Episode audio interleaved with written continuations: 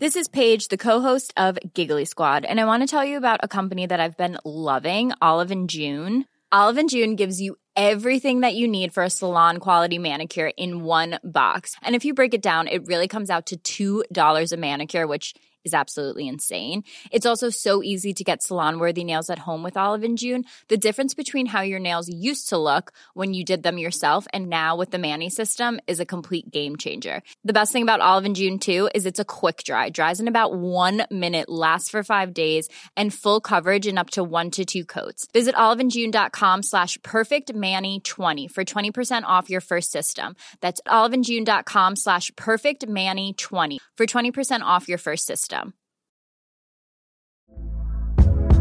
Hey there, it's Michelle Norris. I'm host of a podcast called Your Mama's Kitchen. When I travel, I'm usually looking for a way to find a taste of home when I'm not at home. And one of the things I love to do when I am at home is entertain. And Airbnb allows me to do that. When I was in California recently, I rented a house that had a great kitchen. And when we were sitting around the table, we we're all thinking, we're in someone else's house. Someone could be in all of our homes as well. If you have a home, but you're not always at home, you have an Airbnb. Your home might be worth more than you think. Find out how much at airbnb.com/slash host. Hey, I'm Ryan Reynolds. At Mint Mobile, we like to do the opposite of what Big Wireless does. They charge you a lot, we charge you a little. So naturally, when they announced they'd be raising their prices due to inflation, we decided to deflate our prices due to not hating you. That's right. We're cutting the price of Mint Unlimited from $30 a month to just $15 a month. Give it a try at mintmobile.com slash switch. $45 upfront for three months plus taxes and fees. Promote for new customers for limited time. Unlimited more than 40 gigabytes per month. Slows. Full terms at mintmobile.com.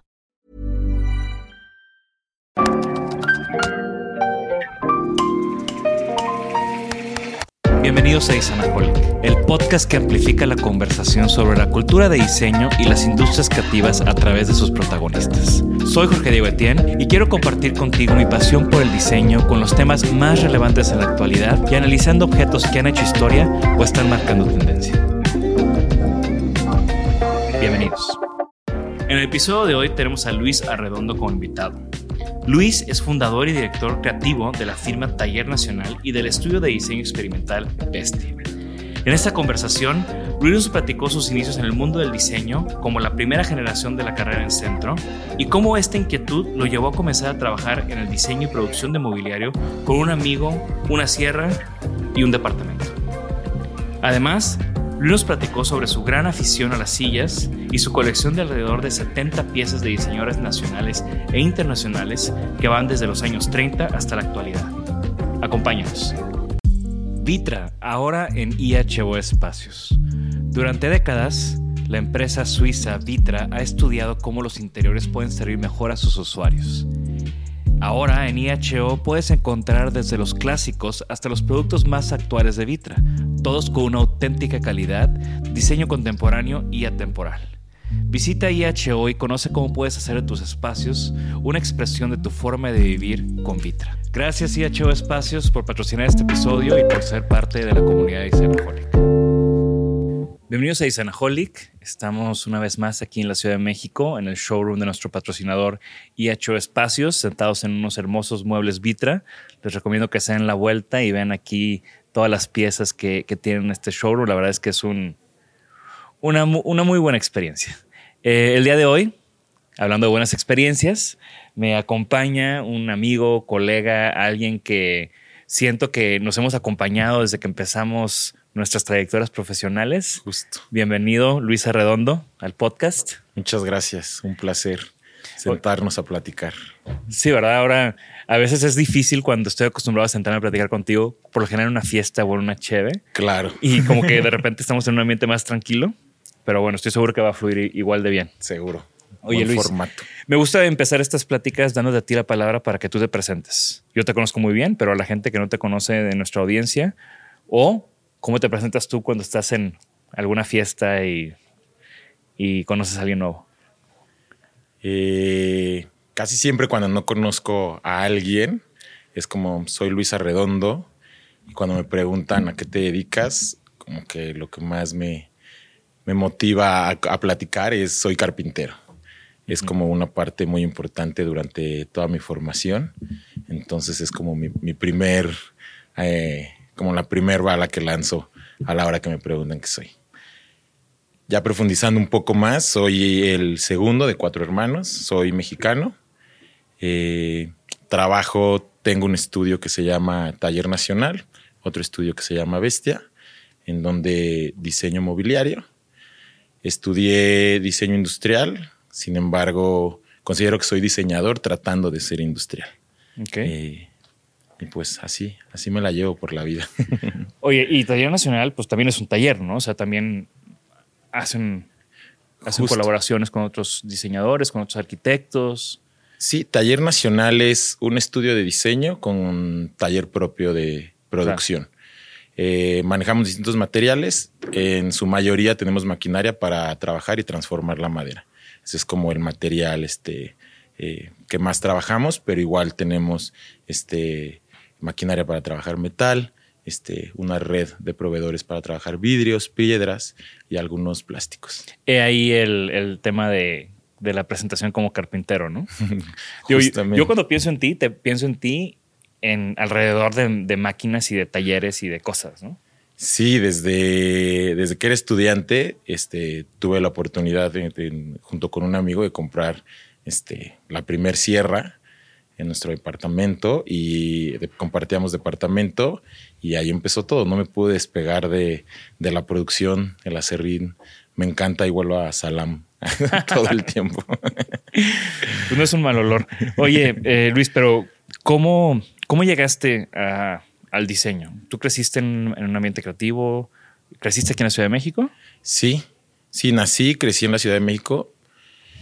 Realmente no tengo, no tuve cercanía con, con un ambiente creativo eh, mi papá, mi papá contador, mi mamá en su momento ama de casa y luego secretaria particular eh, eh, ahí en una secretaría del gobierno, pero nunca tuve contacto realmente con un tío, un amigo, un este, familiar que fuera, que estuviera en este medio. Pero algo que todo el tiempo tuve muy presente fue mi, mi papá y el trabajo con las manos. Él, era contador, pero llevaba los almacenes de, de Liste en aquel entonces. Entonces todo el tiempo, en los, los fines de semana me iba con él, entonces estaba rodeado de montacargas, cajas, movimiento. Pero en casa mi papá eh, todo el tiempo solucionaba todo. O sea, si se descomponía la llave del agua, mi papá le metía mano aunque no supiera y la arreglaba. Y ahí estabas tú al lado pasándole la herramienta, ¿no? Y yo era como mi héroe, como de esto ya no servía y ahora sirve. Era algo, pues yo como un niño de 5, 6, 7 hasta, hasta ahorita todavía lo veo y me sigue sorprendiendo cómo no se le cierra el mundo, si es un apagador, si es una bisagra, si es eh, hacer las repisas y colocarlas. Entonces, yo creo que por ahí, o más bien estoy seguro que por ahí me vino como esta, pues sí, como esta chispa o esta, esta energía para solucionar y no y, trabajar con las manos. Está increíble eso. Aparte, digo, cuando, cuando platicas todo eso de tu papá, pues también yo recuerdo a mi papá arreglando muchas cosas y digo, güey, antes se podían arreglar las cosas. Justamente. Como que ahorita abres cualquier cosa y no pues entiendes. ¿no? O sea, Justamente, sí, antes se descomponía la lavadora y pues ahí nuestros padres seguro se tiraban y le veían por dónde qué accionar y pues terminaba funcionando. No sé si antes también arreglar las cosas justo eran más análogas y de componentes físicos mucho más básicos. Claro. Pero, pero sí. Y entonces estás en la prepa. Digo, ahorita antes de empezar me platicaste una historia de una prepa prolongada y y cómo es que, porque aparte estudiaste en centro, o sea, digo, yo te conozco, ¿no? Entonces sé que estudiaste en centro y sé que fuiste la primera generación de centro de diseño industrial. Justo, sí. Y pues, o sea, de nuevo, no es como que venías de la prepa tech y te dijeron, métete al diseño, ¿no? Aquí, aquí mismo quédate. O sea, ¿cómo fue ese, ese descubrimiento de la carrera y ese decir, güey, me voy a ir a esa escuela nueva? O sea. Eh, mientras estudiaba la prepa, justo perdí dos años por cotorrear de más y, la, y, la, y decidí empezarla desde cero. Y mientras, cuando iba a terminar ya la prepa, eh, tengo un tío que corta el cabello. y siempre lo he admirado. Fue él como que siempre ha tenido, desde mi punto de vista, buen gusto para la música, buen gusto para los espacios, buen El- el gusto creativo. en cómo se viste, ajá. Que cuando yo era chiquito no, no lo notaba, pero ya en la prepa como que veía su estilo de vida, a dónde salía, qué fiestas iba, este, cómo era su departamento, la profesión que era cortar el pelo, pero no trabajaba él como en una estética, sino que en su departamento acondicionó un espacio y lo ponía súper chulo y, y ahí recibía a sus clientes y amigos. Entonces, justo cuando iba a terminar la prepa, me dijo, ¿no te interesa aprender a cortar el cabello? Y le dije, va. Y literal estuve yendo a su casa como seis meses, solo a ver, a ver, a ver, a ver cómo cortó el cabello. A los seis meses me dejó agarrar ya la primer este, cabeza eh, con amigos y ahí me fui yo eh, eh, dando, desarrollando en el corte de cabello. Entonces estaba muy chistoso porque le cortaba el cabello a mis amigos y a mis amigas y chido. les cobraba 50 pesos o 35 pesos, no sé cuánto, pero pues eso ya también era, me permitía como, me sentía orgulloso de que estaba trabajando algo con mis manos, me gustaban los resultados y la interacción con, pues, con mis amigos y me permitía comprarme dos chelas, ¿no? Y justamente él me mostró el folleto de centro. Él es amigo de Uciel Carp, que en ese momento, bueno, ya, ya la fecha es director de carrera de comunicación visual en centro. Y él me enseñó el folleto y me dijo, esta, esta es escuela padrísima, me platicó mi amigo, no te interesa. Y le dije, bueno, pues voy a ir a echar un ojo. Eh, fui a echar un ojo, vi, vi como el plan de estudios y me pareció interesante. Yo estaba inclinado un poco a estudiar eh, como artes visuales, eh, artes plásticas, perdón, era lo que, lo que me, me llamaba la atención, pero vi industrial. En ese momento se llamaba diseño de mobiliario y producto. Entonces también el nombre era bastante seductor. Y el plan de estudio estaba interesante. Empecé a investigar como los personajes que estaban involucrados. Eh, y me llamó la atención a la hora que vi los costos. Dije, imposible, no, no se logra. Eh, pero dije, me llama la atención, voy a esperar un año y ahorro trabajo, ahorro una lana y, y entro. Eh, me metí convocatoria para beca y a la hora que dan los resultados me, me ofrecen el 80% de beca. O sea, hice, hice, hice el proceso de cinco exámenes eh, que estaban bastante complejos porque realmente yo no traía ni desarrollo en dibujo, no traía desarrollo en fotografía. Este, a nivel, este, las artes, pues sí, me había, me había gustado, me, me llamaba la atención, pero tampoco, la realidad es que no leía mucho, no estudiaba mucho, no había tenido como una preparación previa pero algo vieron y, y me aceptaron y me dieron el 80% de beca. Entonces, no te esperaste el año y entraste. Justo, entre, al, al momento que me dan el 80% de beca, eh, como que le digo a mis papás de que, oigan, pasó esto, pero la realidad es que nuestra situación económica hasta para un 80% de beca era complicada, ¿no? Hasta para pagar un 20% de una carrera y todo lo que implica materiales y demás, era complicado. Eh, y por otro amigo me dice, pues yo soy gerente de un restaurante, ¿qué onda?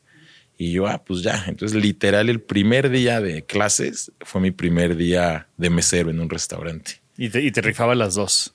Me rifaba las dos. Órale, qué, cabrón, porque sobre todo al principio de, las, de una carrera de diseño, pues es muy intensivo el, el tronco común y las, las materias iniciales de dibujo y cosas así. Así es, Es duro. sí. Sí, y, y centro, al ser nuevo, pues tenían los horarios súper abiertos. O sea, no era de que puedes meter materias en la mañana y en la tarde no, puedes meter materias como de 12 a 6 y no hay problema. Eh, sino que tenía, te- así como podías entrar a las 7 de la mañana, podrías tener una clase a las 7 de la noche. Sí.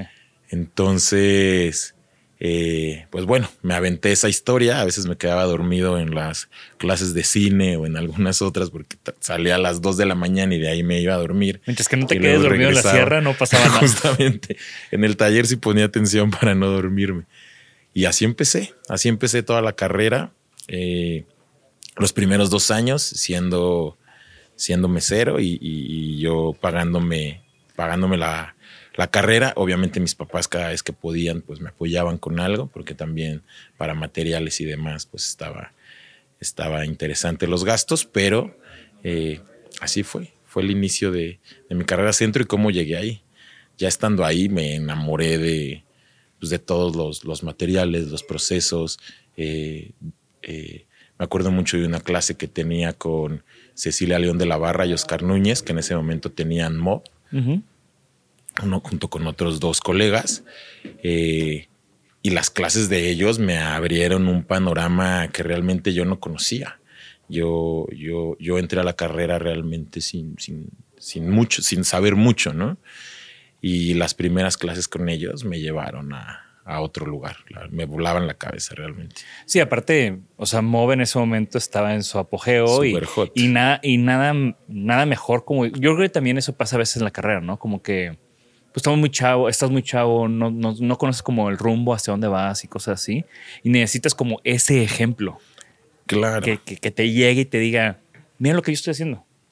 Claro, claro. Y, y, como yo lo hago, aquí está para que tú también lo hagas, ¿no? Justo. Sí, eso, estaba increíble porque eh, ponían ejercicios bastante fregones, pero aparte el ver el día a día de ellos y que realmente ellos lo estaban haciendo, lo estaban viviendo, estaban eh, haciendo negocio también, decía, era como una espera, ¿sí sabes? Así la, estrella que quieres ver arriba del arbolito de Navidad.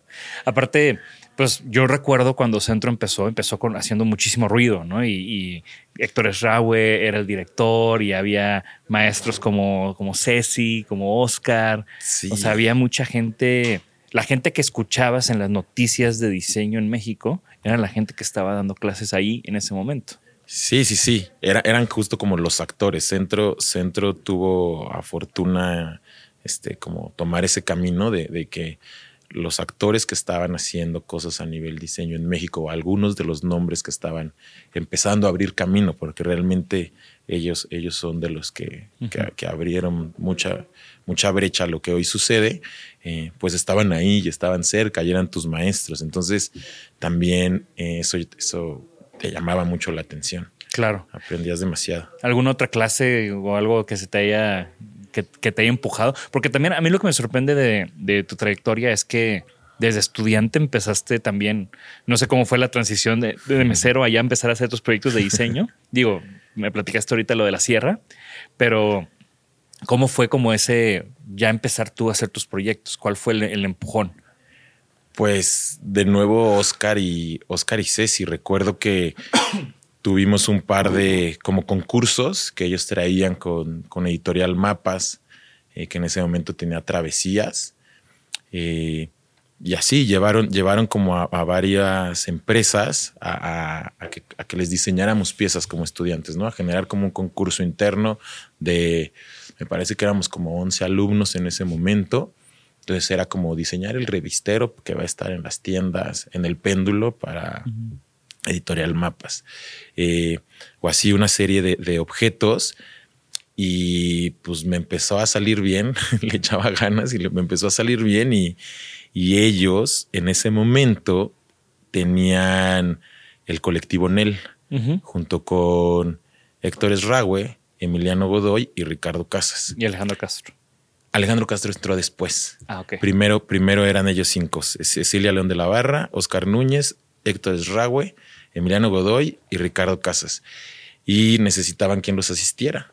Entonces ellos, ve, ellos sabían que yo era mesero en algún momento y que ese, esa lana era para, para pagarme la, universidad y me ofrecieron como un esquema de ingresos muy similar. La, verdad ellos fueron mis, qué chido, no mis padrinos. Eso. No sabía eso, güey. qué, qué buena onda. Entonces me ofrecieron un esquema similar económico para que yo pudiera seguir cubriendo mis gastos pero ahora asistiéndolos a ellos en el, en el colectivo. Qué bien. ¿Y en qué proyectos te tocó trabajar? Me tocó trabajar eh, en el 2007, 2006, finales del 2006, no más bien, mediados del 2006, para, que, para la colección que llevaron en el 2007 a Milán. ¿La de los perros de cerámica? La de los perros, la del librero Quetzal, la del tapete Irak. Que fue la tercera exposición que tuvieron en satélite. Su tercer año que podían, que, era el último que podían estar ellos en satélite. Sí, yo ahí los vi. Sí. increíble. Yo no pude ir. Oye, qué padre. Y aparte, pues supongo que una de las preguntas que siempre hago es cómo supiste que esto era lo tuyo. Yo creo que ese tipo de experiencias son donde dices, güey, estoy the right place, ¿no? Sí, justo. Pues sí, ese, ese momento en el que desde, desde estudiante, ¿no? Los primeros semestres que te dejaban un ejercicio y que hacías todo lo que estuviera en tus manos para hacerlo de la mejor manera. Recuerdo también un dato curioso que, que, me gusta contar ahora es que cuando yo entré a la universidad no, no teníamos computadora en casa. Mi hermano eh, Gabriel, que ahora es mi socio, él iba en la prepa y siempre le metía, le, había llamado la atención eso. Entonces, el profesor de computación de, de, él iba en una escuela del Poli, lo jaló y le dijo, oye, ¿por qué no te quedas después de clase a ayudarme con los equipos y todo? No te puedo pagar, pero te voy dando componentes. Entonces, la computadora, la primera computadora con la que yo cursé la universidad, fue con una computadora que armó mi hermano Gabriel, él a los, no sé, 14, 15 años. Y, una anécdota muy curiosa es que en las entregas en centro, yo hacía mis entregas en Paint. Uno, porque era el que intuitivamente como que le metía mano. Y dos, pues era el que podía, el que estaba a mi alcance. Mis compañeros en Photoshop, Illustrator, ya a veces algunos ya habían tomado cursos y demás. Y yo llegaba con mis entregas en Paint y como que todos me decían, wow, qué chingón la estética que traes, está cabroncísima.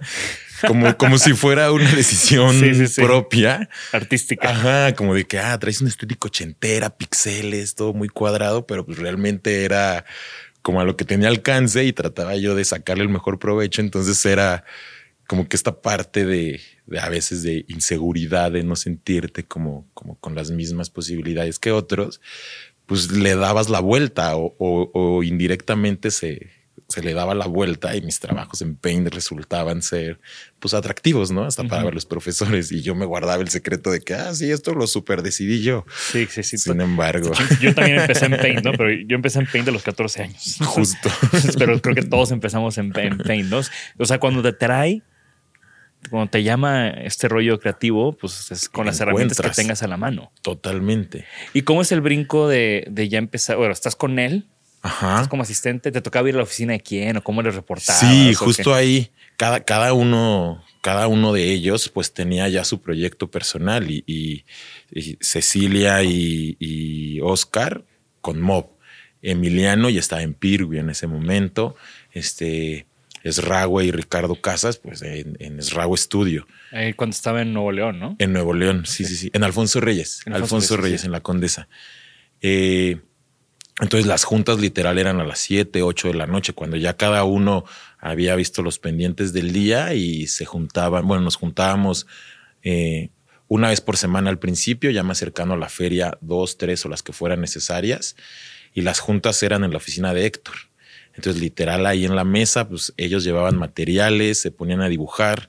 Eh, recuerdo las primeras, o sea, las piezas que se fueron a Milán, estar ahí eh, haciéndolas con ellos, literal. O sea, el, los perritos estos de madera surgieron de pedazos de, de, madera que llevó Oscar y los puso sobre la mesa y empezaron a hacer figuras humanas y de ahí se fueron deformando a estos perritos que ahora Pirwi los, los, comercializa, todavía bajo la firma en él.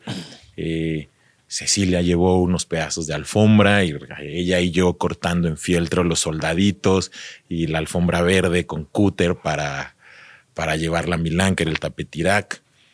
Eh, con Emiliano yendo a hacer las pruebas para, para a, Pirwi, para el librero Quetzal. Entonces, ya, ya viéndolo a, como retrospectiva y ahorita platicándolo, digo, estuve en la mesa con estos grandes cuando yo era, pues sí, un, un bebé del diseño.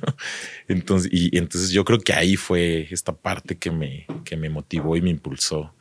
Y fue súper enriquecedor para mí, la verdad. Que, no, aparte, como tú dices, ¿no? Si ahí ya estaban rompiéndola, ahora ve dónde están todos ellos hoy en día, ¿no? Y, de ahí, ¿cómo surge tu primer proyecto profesional como, o sea, ya no asistente, sino liderando algo? En el 2006 y 2007 estoy con, con, él y empiezo a colaborar con un amigo que se llama Rodrigo, eh, que éramos compañeros de clase y como que siempre en los concursos o proyectos estábamos compitiendo, él y yo. Hasta que un día dijimos de que, oye, pues más bien hay que hacer equipo, como que me gusta lo que haces, funciona, funciona y, viceversa. Pues más bien hay que hacer equipo para los concursos, para los proyectos en clase y demás. Y se dio bien la dinámica. Y ahí decidimos eh, como emprender este nuevo proyecto que, que se llamó La Metropolitana que ahora sigue existiendo, se llama La Metropolitana, pero en ese momento todavía estudiantes, decidimos emprenderlo. La realidad es que eh, no teníamos como muy claro qué hacer, qué íbamos a vender. Este, hicimos páginas web, hicimos mucho mobiliario para, para algunas marcas con amigos eh, en ese momento que hacían fiestas para marcas de alcohol o la graduación de no sé qué y nosotros pues, le decíamos, ah, yo te hago la barra o yo te hago la decoración. Eh, y así empezó así empezó la metropolitana. esa es la realidad. no, aparte, ah, o sea, de nuevo, yo que estaba en Monterrey, pero ya estaba con Decenaholic, entonces pues, estaba muy pendiente de lo que estaba pasando, ¿no? Entonces, la metropolitana a mí siempre me sorprendió porque decía, estos güeyes se aventaron a hacerlo desde estudiantes, ¿no? O sea, como que ese, ese brinco está muy cool. Aparte, ya cuando, o sea, centro los ponía en portada, ¿no? Como que estos son nuestros rockstars alumnos y, los, veías los veíamos por todos lados. Sí, sí, tuvimos oportunidad de empezar a meternos y, colocarnos ahí. No hacíamos mobiliario en sí, o sea, como, como lo que hoy, hoy conocemos como, como la Metropolitana o ahora Taller Nacional, pero sí tratábamos de estar presentes, ¿no? Diseño para marcas fue como lo primero que hicimos. Y para Centro era importante también, como la primera generación, este, siendo aún estudiantes, ya está haciendo estas cosas, ya está involucrado en el, en el mercado, en el negocio, y están haciendo diseño y empezamos a, empezamos eh, a, colaborar, eh, más bien a colaborar con estas marcas y Centro pues también encantado de, de ponernos en portada, como dices. Y a la par tuvimos oportunidad de colaborar, bueno, Héctor Galván, de trabajar para Héctor Galván, la realidad, también un personaje. Gran, gran eh, personaje. Gran personaje, que considero yo de los mejores diseñadores de México. Igual. Eh, y colaboramos con él, justo estuvimos ahí eh, un par, en el cierre del, del Hotel Condesa DF. Él ya había hecho el Hotel Básico de Playa del Carmen, que es para mí de lo más cañón que ha existido ¿Sabías, en México. Un, paréntesis. ¿Sabías que Héctor Galván es de Tampico? Sí, justo. Y sabías que el básico tiene una estética como esta estética del Golfo Petrolero Industrial de Tampico. Sí, me, contó él, algunas muchas historias. Ya sabes que, es que es, puedes estar ahí están increíbles. Yo recuerdo una vez que lo fui a visitar a Casa Prunes ahí en Chihuahua. Es hermoso, increíble. Y estuve ahí seis horas. Yo soy Tampico. Claro, claro. Entonces, güey, yo no sabía. Yo conocí a un, cuando trabajé en Holanda, cuando hice mi internship en Holanda, conocí a, un mexicano que había trabajado con él. Y él fue el que me dijo, ah, sí, vengo a trabajar con Héctor Gama. Yo, no mames, me encanta. me dice, güey, es de Tampico. Y el, y el básico está inspirado en Tampico, güey. Sergio, Sergio Dávila. Y y regresé de, Holanda y lo busqué de que Héctor, soy Jorge Diego, tengo un blog, quiero escribir de ti. y, así fue como empezamos a cotorrear, ¿no? Y, sí, gran persona. ¿Y qué proyecto hicieron con él? ¿El Condesa? Estaba ya él terminando, estaba entregando los últimos muebles del básico, más bien, porque todavía nos tocó la última entrega.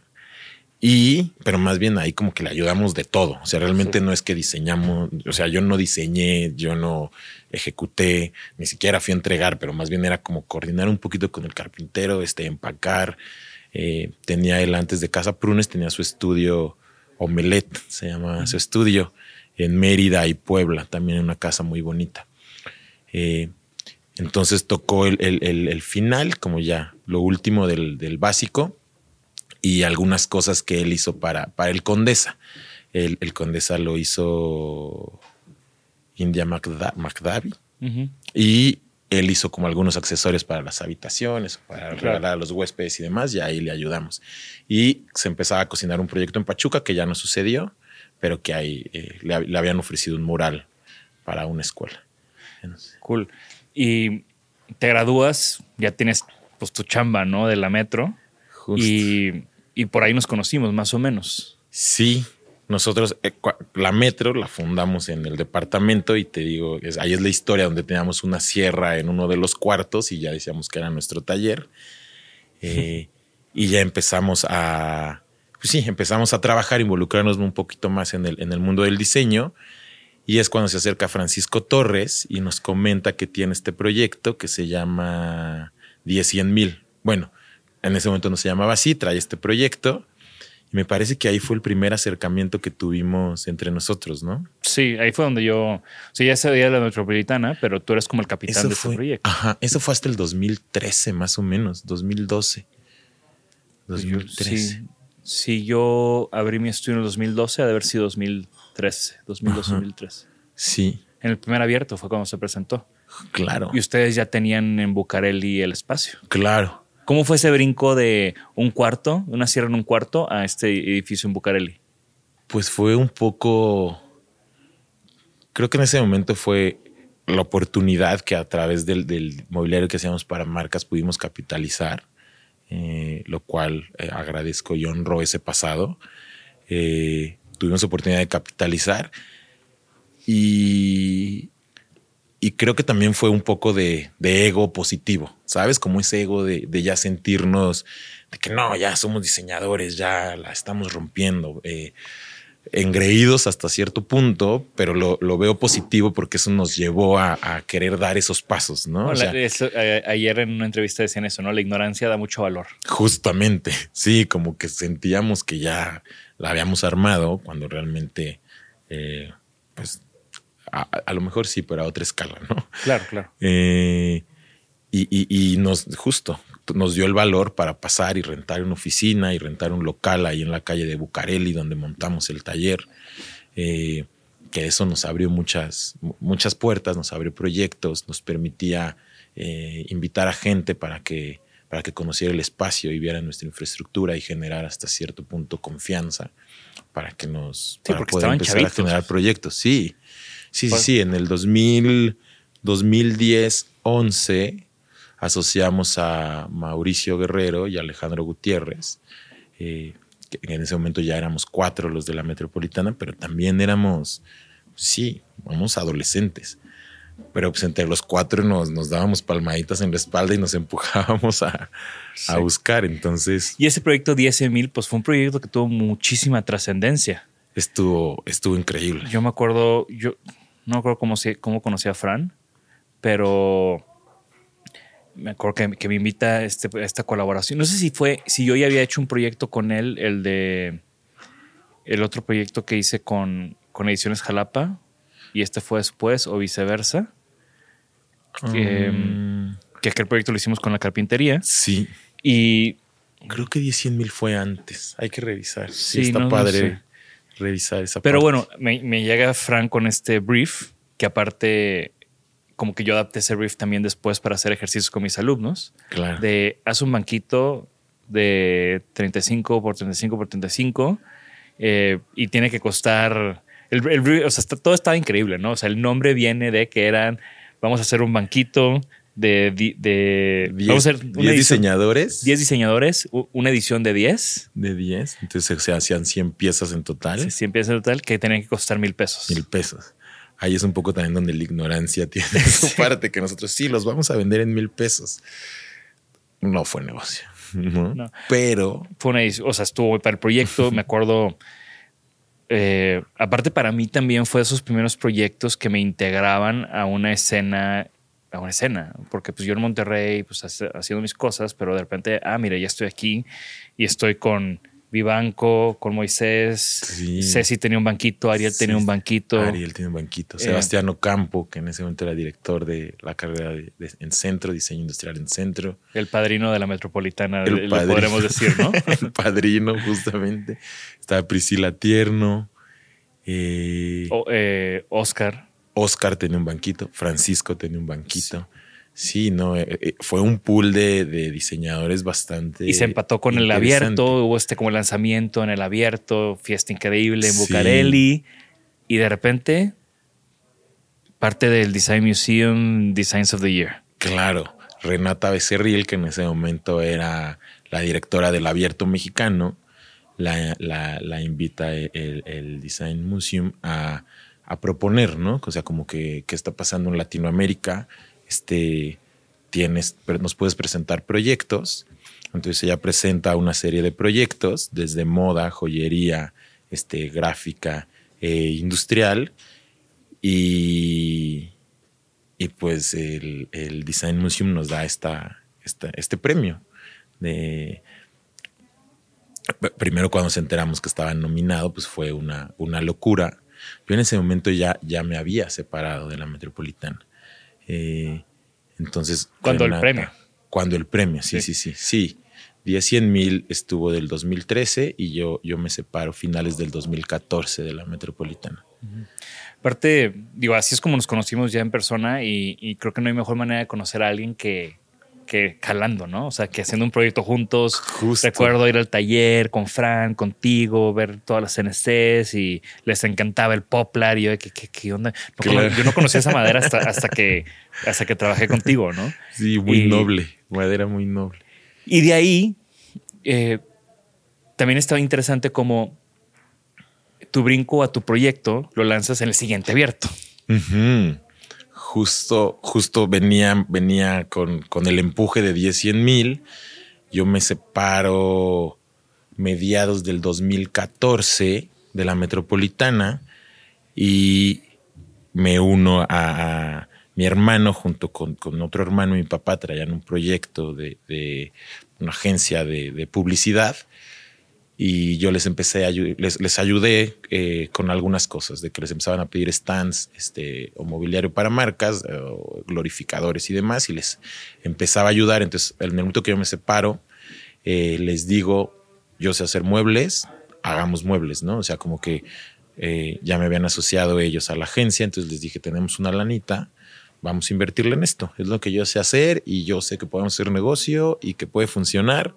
Eh, también en ese momento yo traía como, como el empuje de, de lo que estaba sucediendo con la Metro y de esta nominación de, de 10 100 mil.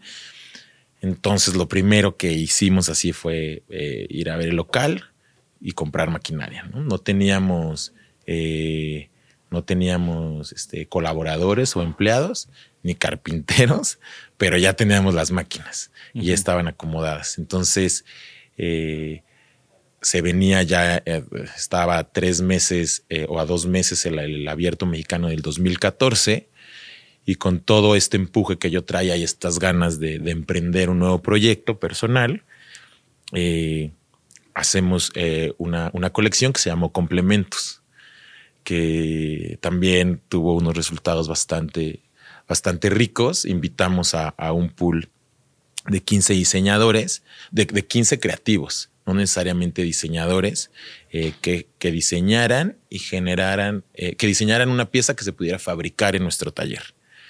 Entonces invitamos a mi tío el peluquero, él estuvo ahí. Qué chido. Invitamos a, gráficos, invitamos a Déjate Querer, también estuvo ahí, las chicas de Déjate Querer, que ya se hacen tapetes, pero tenían que diseñar una pieza ahora en madera sólida.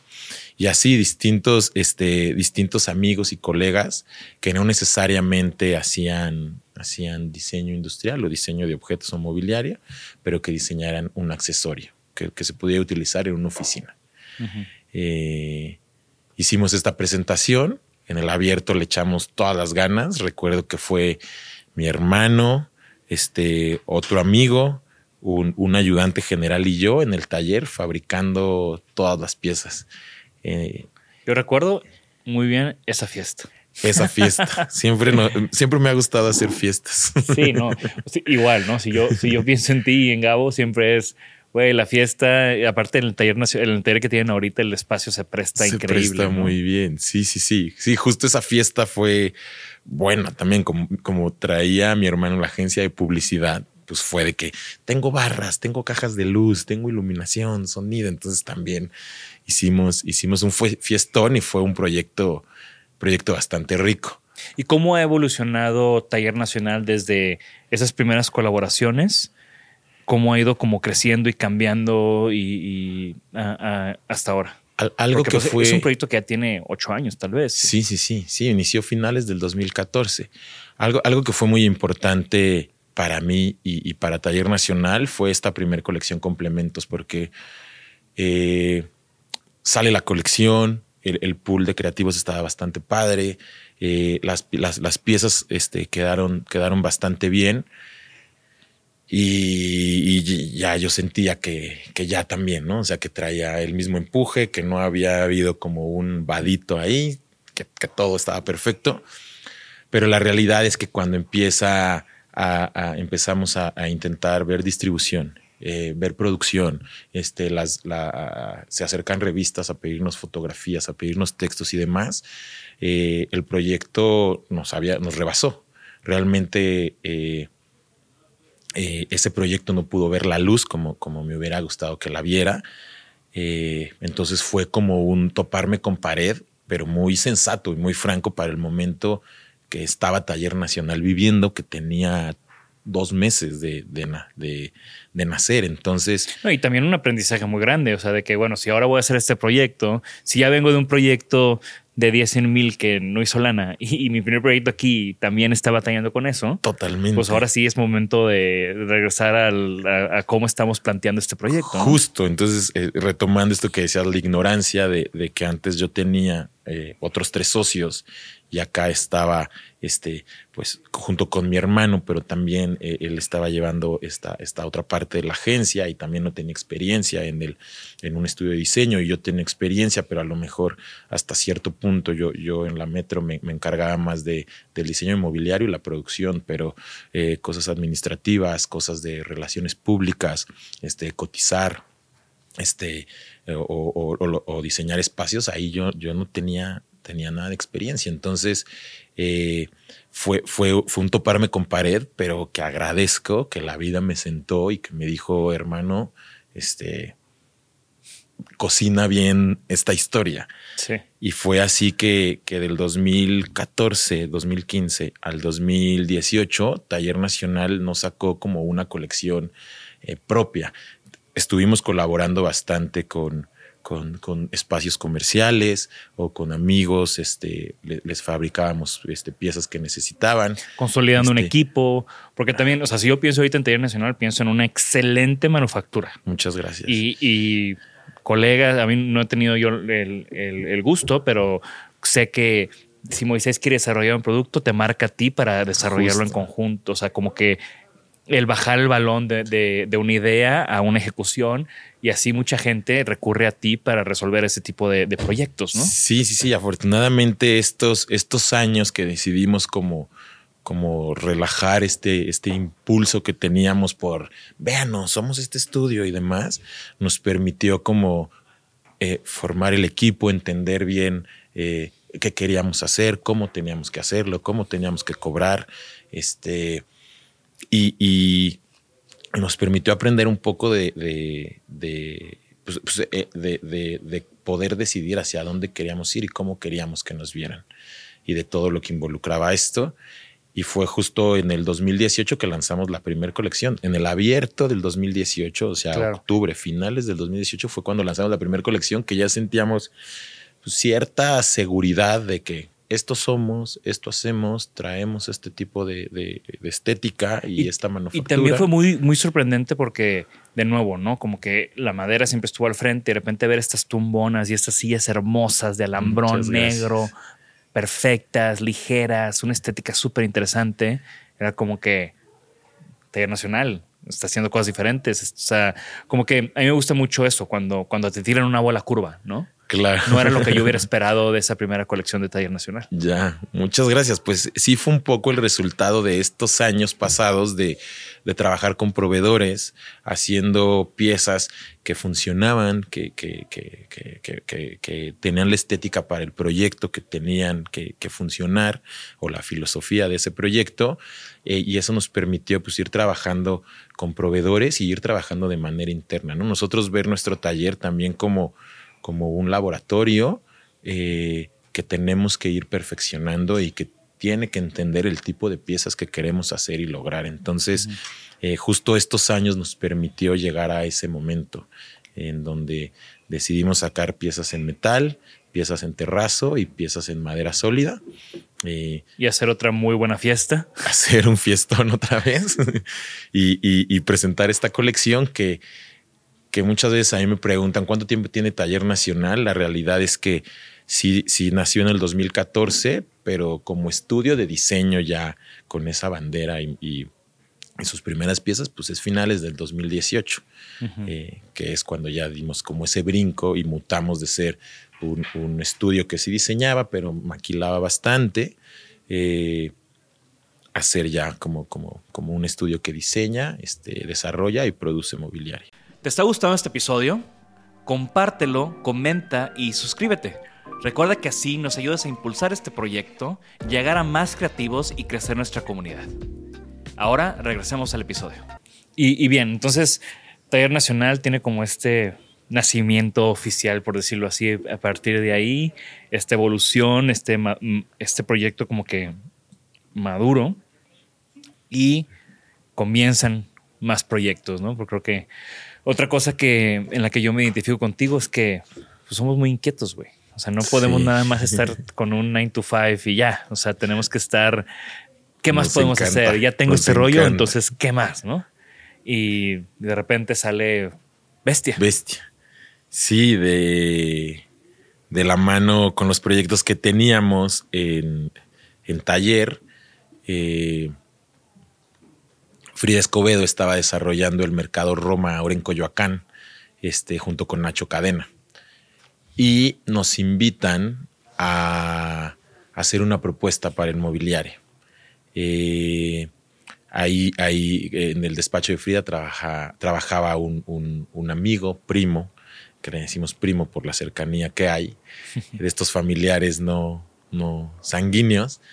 Eh, entonces empezamos a hacer la propuesta para, para el, mobiliario y pues se da muy buena la, dinámica, la comunicación. A, la fecha son, es una colección eh, que nos encanta.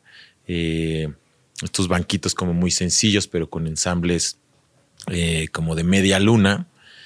Eh, nos encanta, colaboramos muy bien, el resultado, eh, el, mercado eh, queda muy chulo, la colección también queda muy chula y decidimos empezar a trabajar con, Primo, Carlos.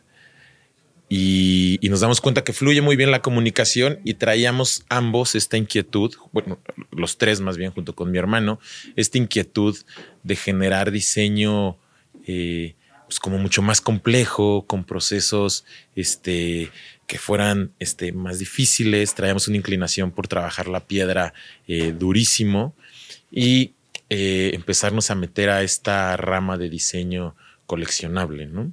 Entonces empezamos a ver que todo eso que estaba sucediendo nos llamó mucho la atención, entonces decidimos cocinar este nuevo proyecto que se llamaba que se llama Bestia, en, eh, que también lanzamos en el 2018 a la par de Taller Nacional. Eh, en donde justo son, son procesos más complejos, piezas este, a veces más pesadas, no necesariamente, pero sí, sí mucha piedra y mucho trabajo a mano. Estas piezas que, que hiciste o presentaste en, en, el ex convento, en algún abierto, que tenían una onda muy Noguchi, ¿fueron de Bestia o de Taller Nacional? No, eso fue Taller Nacional. Con Taller ya, ya, ya empezaba yo como a coquetear con esa parte, ¿no? De que si hacíamos mucho, mucho mobiliario para, para bares, restaurantes, hoteles, que esa fue como, como la parte que, que ahorita ya, ya me permite decir que soy un poquito diseñador industrial y no solo diseñador, porque por, por, la, por el volumen de piezas que se manejan, pues ya entrábamos como en cierta, cierta línea de producción este, más eficiente y de mayor volumen pero hacía, pues yo sentía esa, esa, necesidad de querer explorar un poco más eh, otras formas, este, llevar más allá los materiales, este, jugar mucho con el CNC y la madera sólida. Eh, y, generé, bueno, diseñamos estas piezas en Taller Nacional que se presentaron en, en, el Exteresa, que tenían esta onda ya un poquito más robustas, eh, ya no tan por así decirlo, tan comerciales, que no es una silla que iban a poner en un, en un restaurante. Eh, y esa onda la sigues explorando porque tienes un proyecto nuevo que se va a presentar en Salón Cosa, donde ya no es taller nacional, ya no es bestia, ya es Luis. sí, eh, algo, algo que, que, es importante y que también el tiempo me, me, lo ha, dicho es que es muy importante segmentar como para, para tratar que el mensaje sea claro. Eh, es, algo que, he buscado como estos últimos años. Entonces, la intención es, que Taller Nacional sea este mobiliario con una carga estética que definitivamente nos representa, eh, buena manufactura, tratar de o intentar tener precios accesibles, pero que sí tenga esta línea, por así decirlo, un poco más comercial, sin, sin, sin de lo positivo de lo comercial. Eh, entonces, segmentar Taller Nacional hacia ese camino, Bestia que sea eh, esta parte en donde coqueteamos más hacia la línea de diseño coleccionable y ediciones limitadas, por lo, por lo complejo que puede llegar a ser la manufactura de estas piezas y, su, materialidad. Y ahora justo con Luis Arredondo, eh, pues que sea ya mi patio de juegos, en donde eh, si diseño una silla que va a ser color rosa, eh, pues la hago, ¿no? Que no necesariamente a lo mejor por su estética entraría en Bestia o en Taller Nacional o por la filosofía de la pieza como tal. Entonces... ¿Tú crees que tiene que ver también como que ya tienes la seguridad de, salir tú como Luis? O, o, sea, porque me parece muy interesante, ¿no? Porque si van varios proyectos, van varios nombres, van varios conceptos diferentes y ahora es como, ya tengo la seguridad de salir y hacer todo lo que yo quiera o... No, sé si es seguridad porque eh, como que esa, esa seguridad la encuentro también en taller y me encanta decir, sí, soy parte de Taller Nacional, este, tengo la fortuna de dirigir este, ese, ese proyecto, también soy parte de Bestia. Creo que creo que esta parte de Luisa Redondo es como un pretexto para poder explorar y desarrollar lo que no necesariamente va como con la línea estética o, la filosofía de Taller Nacional y de Bestia. ¿Cuál crees que es el, hilo conductor de, todos esos proyectos? Mm, yo considero que sería la exploración, la exploración y el diálogo algo que, algo, algo que siempre sucede en, los dos proyectos y ahora este que, que, lanzo como Luis Arredondo, que este primer lanzamiento en Cosa es de la mano de un amigo también eh, francés, un amigo muy querido, es como el buscar colaborar. amamos colaborar. O sea, la, realidad es que, que, tanto en Taller Nacional como en Bestia y ahora con, con Luis Arredondo, eh, pues siempre buscamos colaborar. Estamos eh, siempre platicando con, con, despachos de arquitectos, siempre platicando con amigos diseñadores. Esta parte que decías que, que hay otros diseñadores o artistas que nos buscan para que desarrollemos sus piezas. Eh, ellos ya, ellos ya las diseñaron y nosotros nos encargamos como de desarrollar, ejecutar y que, y que vean la luz. Entonces este, este diálogo y esta colaboración es algo que, que, en lo personal me encanta. Yo creo que ese es como, como el hilo conductor de, de estas tres este, facetas. Y en todo este recorrido tan interesante, ¿tienes algún, algún aprendizaje que, que, te, que te gustaría compartir? Alguna vez me invitaron a dar una plática centro y me, y me, y me estresaba porque no soy mucho de hablar. Eh, y, algo que, que, me ayudó es, es, es el mensaje de, de, que tú puedes hacer lo que tú quieras, ¿no? O sea, como que creo que, creo que ese sería como el aprendizaje que, que he tenido hasta este momento. Eso no significa que, que sea fácil, eh, definitivamente implica, implica mucho trabajo, eh, a veces pocas horas de sueño, a veces este, no comer tan bien, pero eh, si, si, tú te propones una meta, puedes lograrla, sumando las partes adecuadas al proyecto. ¿no? Entonces, creo que ese es uno de mis aprendizajes más importantes. a veces se logra, a veces no tanto, pero eso te deja, te deja algo para lo que sigue. Claro. Y el chiste es como no parar, ¿no? Tal cual. Me encanta. Oye, Luis, aparte, digo, ahí, ahí yo como, como tu compa, pues sé que también tienes ahí una afinidad por las sillas. Mi pequeño problemita. Tienes ahí, bueno, nuestro, ¿no? Nuestro pequeño problemita, justamente. Como platícame de esa colección de sillas. ¿Cómo, cómo empiezas a oficialmente decir voy a coleccionar sillas? ¿Y cuál fue tu primera silla que compraste? ¿O cómo, cómo estuvo ese rollo? Híjole, la realidad es que, que fue muy sin pensar.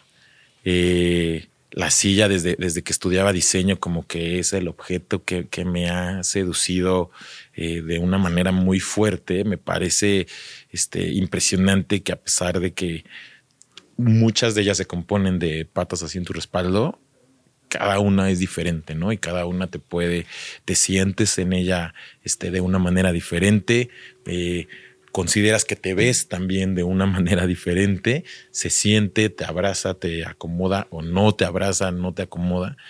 eh, y, y ¿O es más una escultórica? ¿O hay sillas que nada más la quieres tener ahí para verla? que nada más quieres verlas, sí, como ahorita la colección, que no las uso, no dejo que nadie las use y las tengo ahí literal en la oficina. ¿Cuál fue la primera que compraste? ¿O la primera pieza de la colección? La primera fue una Van Buren, Ok. sí, de la línea danesa. ok. Esa fue la primera que, que la compré por necesidad y porque estaba barata realmente. Me la encontré ahí como casi casi en las chácharas.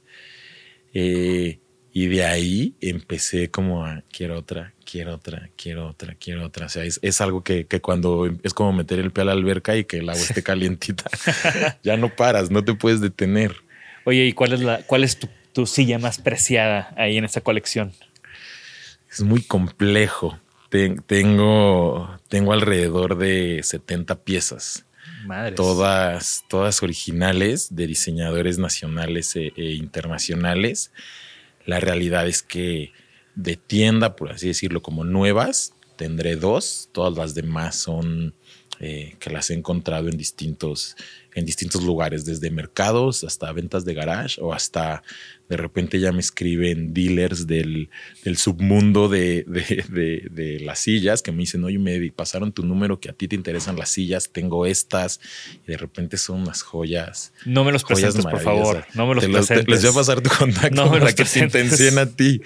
Eh, mi silla favorita es una de Van Buren que, que diseñó para Domus. Eh, es hermosa, eh, líneas muy sencillas y una serie, una repetición de, de tablitas con cierta curvatura en el asiento y el ¿Es la, respaldo. es la que usaron en el show, en el departamento muestra de Tlatelolco? No, no, no, no.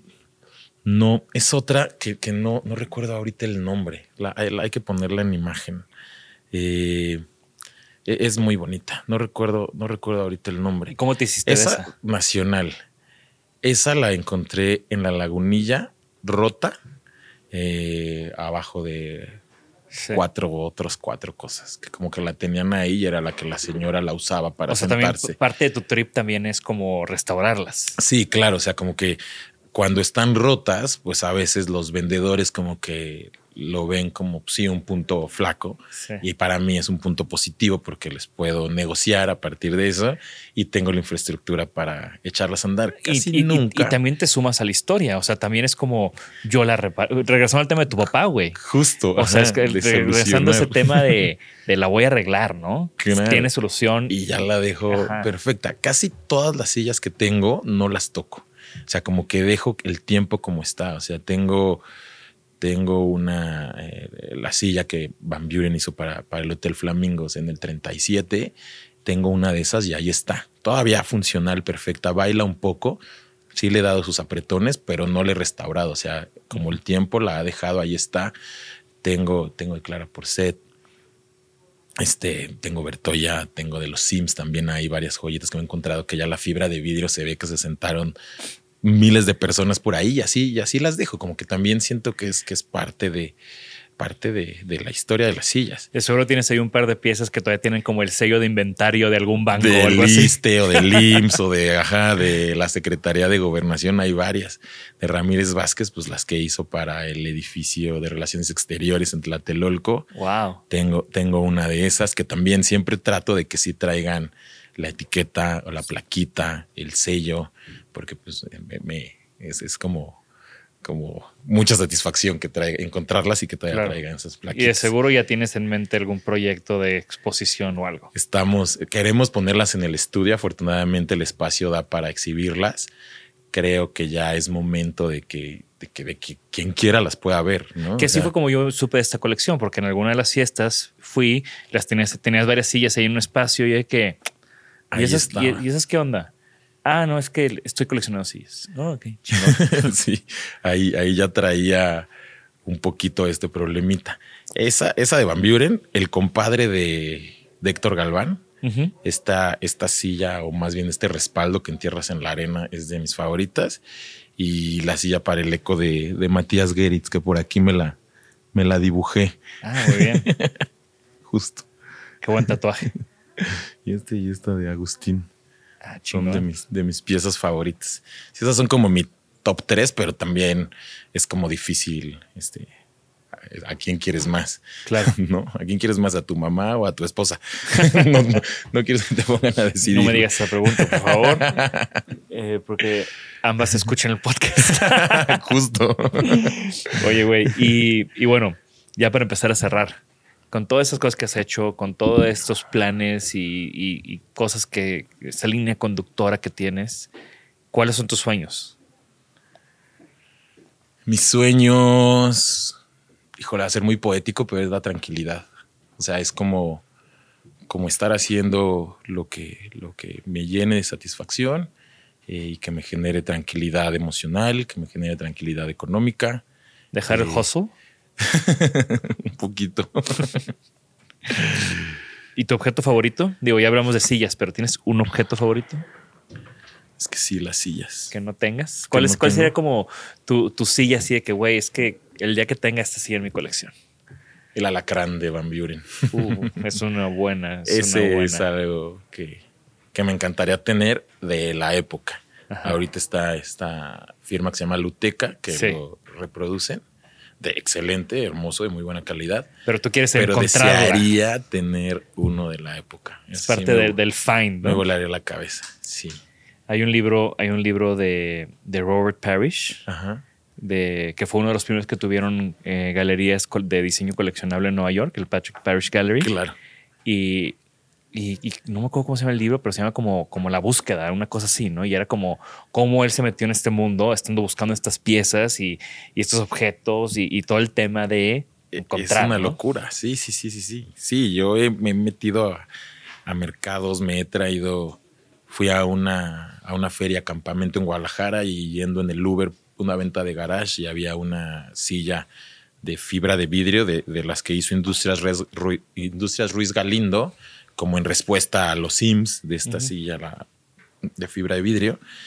Y me la bajé, la compré, me la traje en el avión. O sea, fue una locura, pero sí, es, es, es encantador. O sea, para mí cada vez que encuentro una pieza es, ahí está mi patrimonio. no tengo ahorros, pero tengo sillas. Chingón.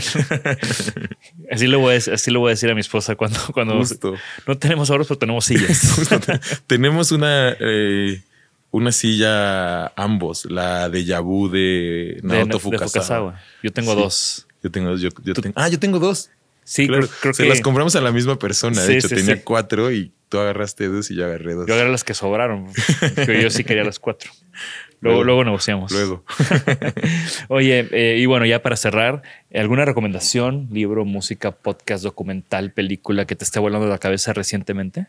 Ahorita justo encontré, vas a decir que hablo también mucho de Geritz, eh, pero encontré un libro de Matías Geritz de 1963, de, esta periodista que se llama Olivia Zúñiga, que hace eh, pues una como muy, muy, muy buena biografía y retrospectiva de su trabajo.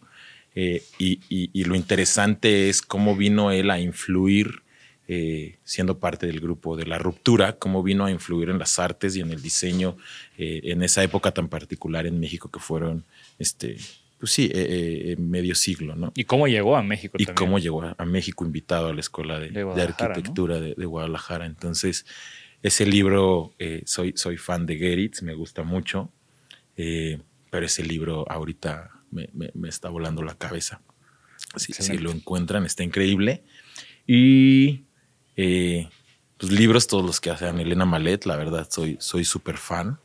eh, gran parte de, bueno, o, si, me atrevo a decir que gran parte de, mi interés o inclinación hacia el diseño, hacia el diseño de, mobiliario y, esta afición hacia las sillas y el pasado es mucho por la investigación que ella ha hecho y ha compartido, que eso, eso también me parece maravilloso. ¿Ya tienes el libro de Clara Porcet nuevo? Ya. Se acabó de volar. Sí. Muy bien. Pues muchas gracias, Luis. La verdad es que ya sabes que yo, además de, de apreciar nuestra amistad y admirarte también y disfrutar mucho las veces que hemos colaborado, eh, pues he seguido, te digo, ¿no? Como yo empecé mi estudio en el 2012, una de mis primeras colaboraciones fue lo de 10 mil, entonces pues está muy padre ver cómo, cómo hemos, hemos ido paralelamente haciendo cosas y, y me encanta pues tener ese tipo de gente como tú en, el podcast, ¿no? Y, y, compartir esas historias que yo pensé que ya sabía y no sabía, yo sabía mucho de ti y pues no sabía, no sabía mucho de lo que platicamos hoy. Entonces fue súper, súper interesante. También hay que hacer el comercial. Tienes un curso nuevo en doméstica. Doméstica. ¿De qué trata? Justamente de diseño y conceptualización de una familia inmobiliaria. Excelente. Una colección. ahí para que les dejamos el link también aquí en los show notes para que se metan y lo vean. Y bueno, Luis, muchas gracias de nuevo por, muchas gracias por acompañarnos. Qué buena plática. Y gracias a todos los que también que nos estén escuchando o viendo. Recuerden que la conversación continúa. Quiero ver sus comentarios en nuestro canal de YouTube o en redes sociales. Ya conocen el trabajo de Luis, lo están apenas conociendo, que estoy seguro que no es el caso. Eh, ¿Qué opinan de lo que platicamos? ¿Qué comentarios tienen? Déjenlos ahí. Estoy seguro que Luis va a estar muy pendiente, al igual que yo. Totalmente. Y Muchas gracias a todos. Esto fue Isanaholic. Nos vemos en la próxima. Gracias por escucharnos. Por favor, suscríbanse al podcast y síganos en nuestras redes. Nos pueden encontrar como Isanaholic MX. Y para que la conversación continúe, deja tu comentario. Me interesa mucho conocer tu opinión. También te puedes registrar a las 5 de la semana un newsletter con lo más relevante del diseño, arte y arquitectura directo en tu mail. Mi nombre es Jorge Diego Etienne y esto fue Isanaholic. Hi, I'm Daniel, founder of Pretty Litter. Cats and cat owners deserve better than any old fashioned litter. That's why I teamed up with scientists and veterinarians to create Pretty Litter. Its innovative crystal formula has superior odor control and weighs up to 80% less than clay litter. Pretty Litter even monitors health by changing colors to help detect early signs of potential illness. It's the world's smartest kitty litter. Go to prettylitter.com and use code ACAST for 20% off your first order and a free cat toy. Terms and conditions apply. See site for details. Even when we're on a budget, we still deserve nice things. Quince is a place to scoop up stunning high end goods for 50 to 80% less than similar brands. They have buttery soft cashmere sweaters starting at $50, luxurious Italian leather bags, and so much more. Plus, Quince only works with factories that use safe, ethical, and responsible manufacturing. Get the high-end goods you'll love without the high price tag with Quince. Go to quince.com/style for free shipping and 365-day returns. Hold up. What was that? Boring. No flavor. That was as bad as those leftovers you ate all week. Kiki Palmer here, and it's time to say hello to something fresh and guilt-free. Hello Fresh. Jazz up dinner with pecan-crusted chicken or garlic butter shrimp scampi. Now that's music to my mouth. Hello Fresh. Let's get this dinner party started. Discover all the delicious possibilities at hellofresh.com.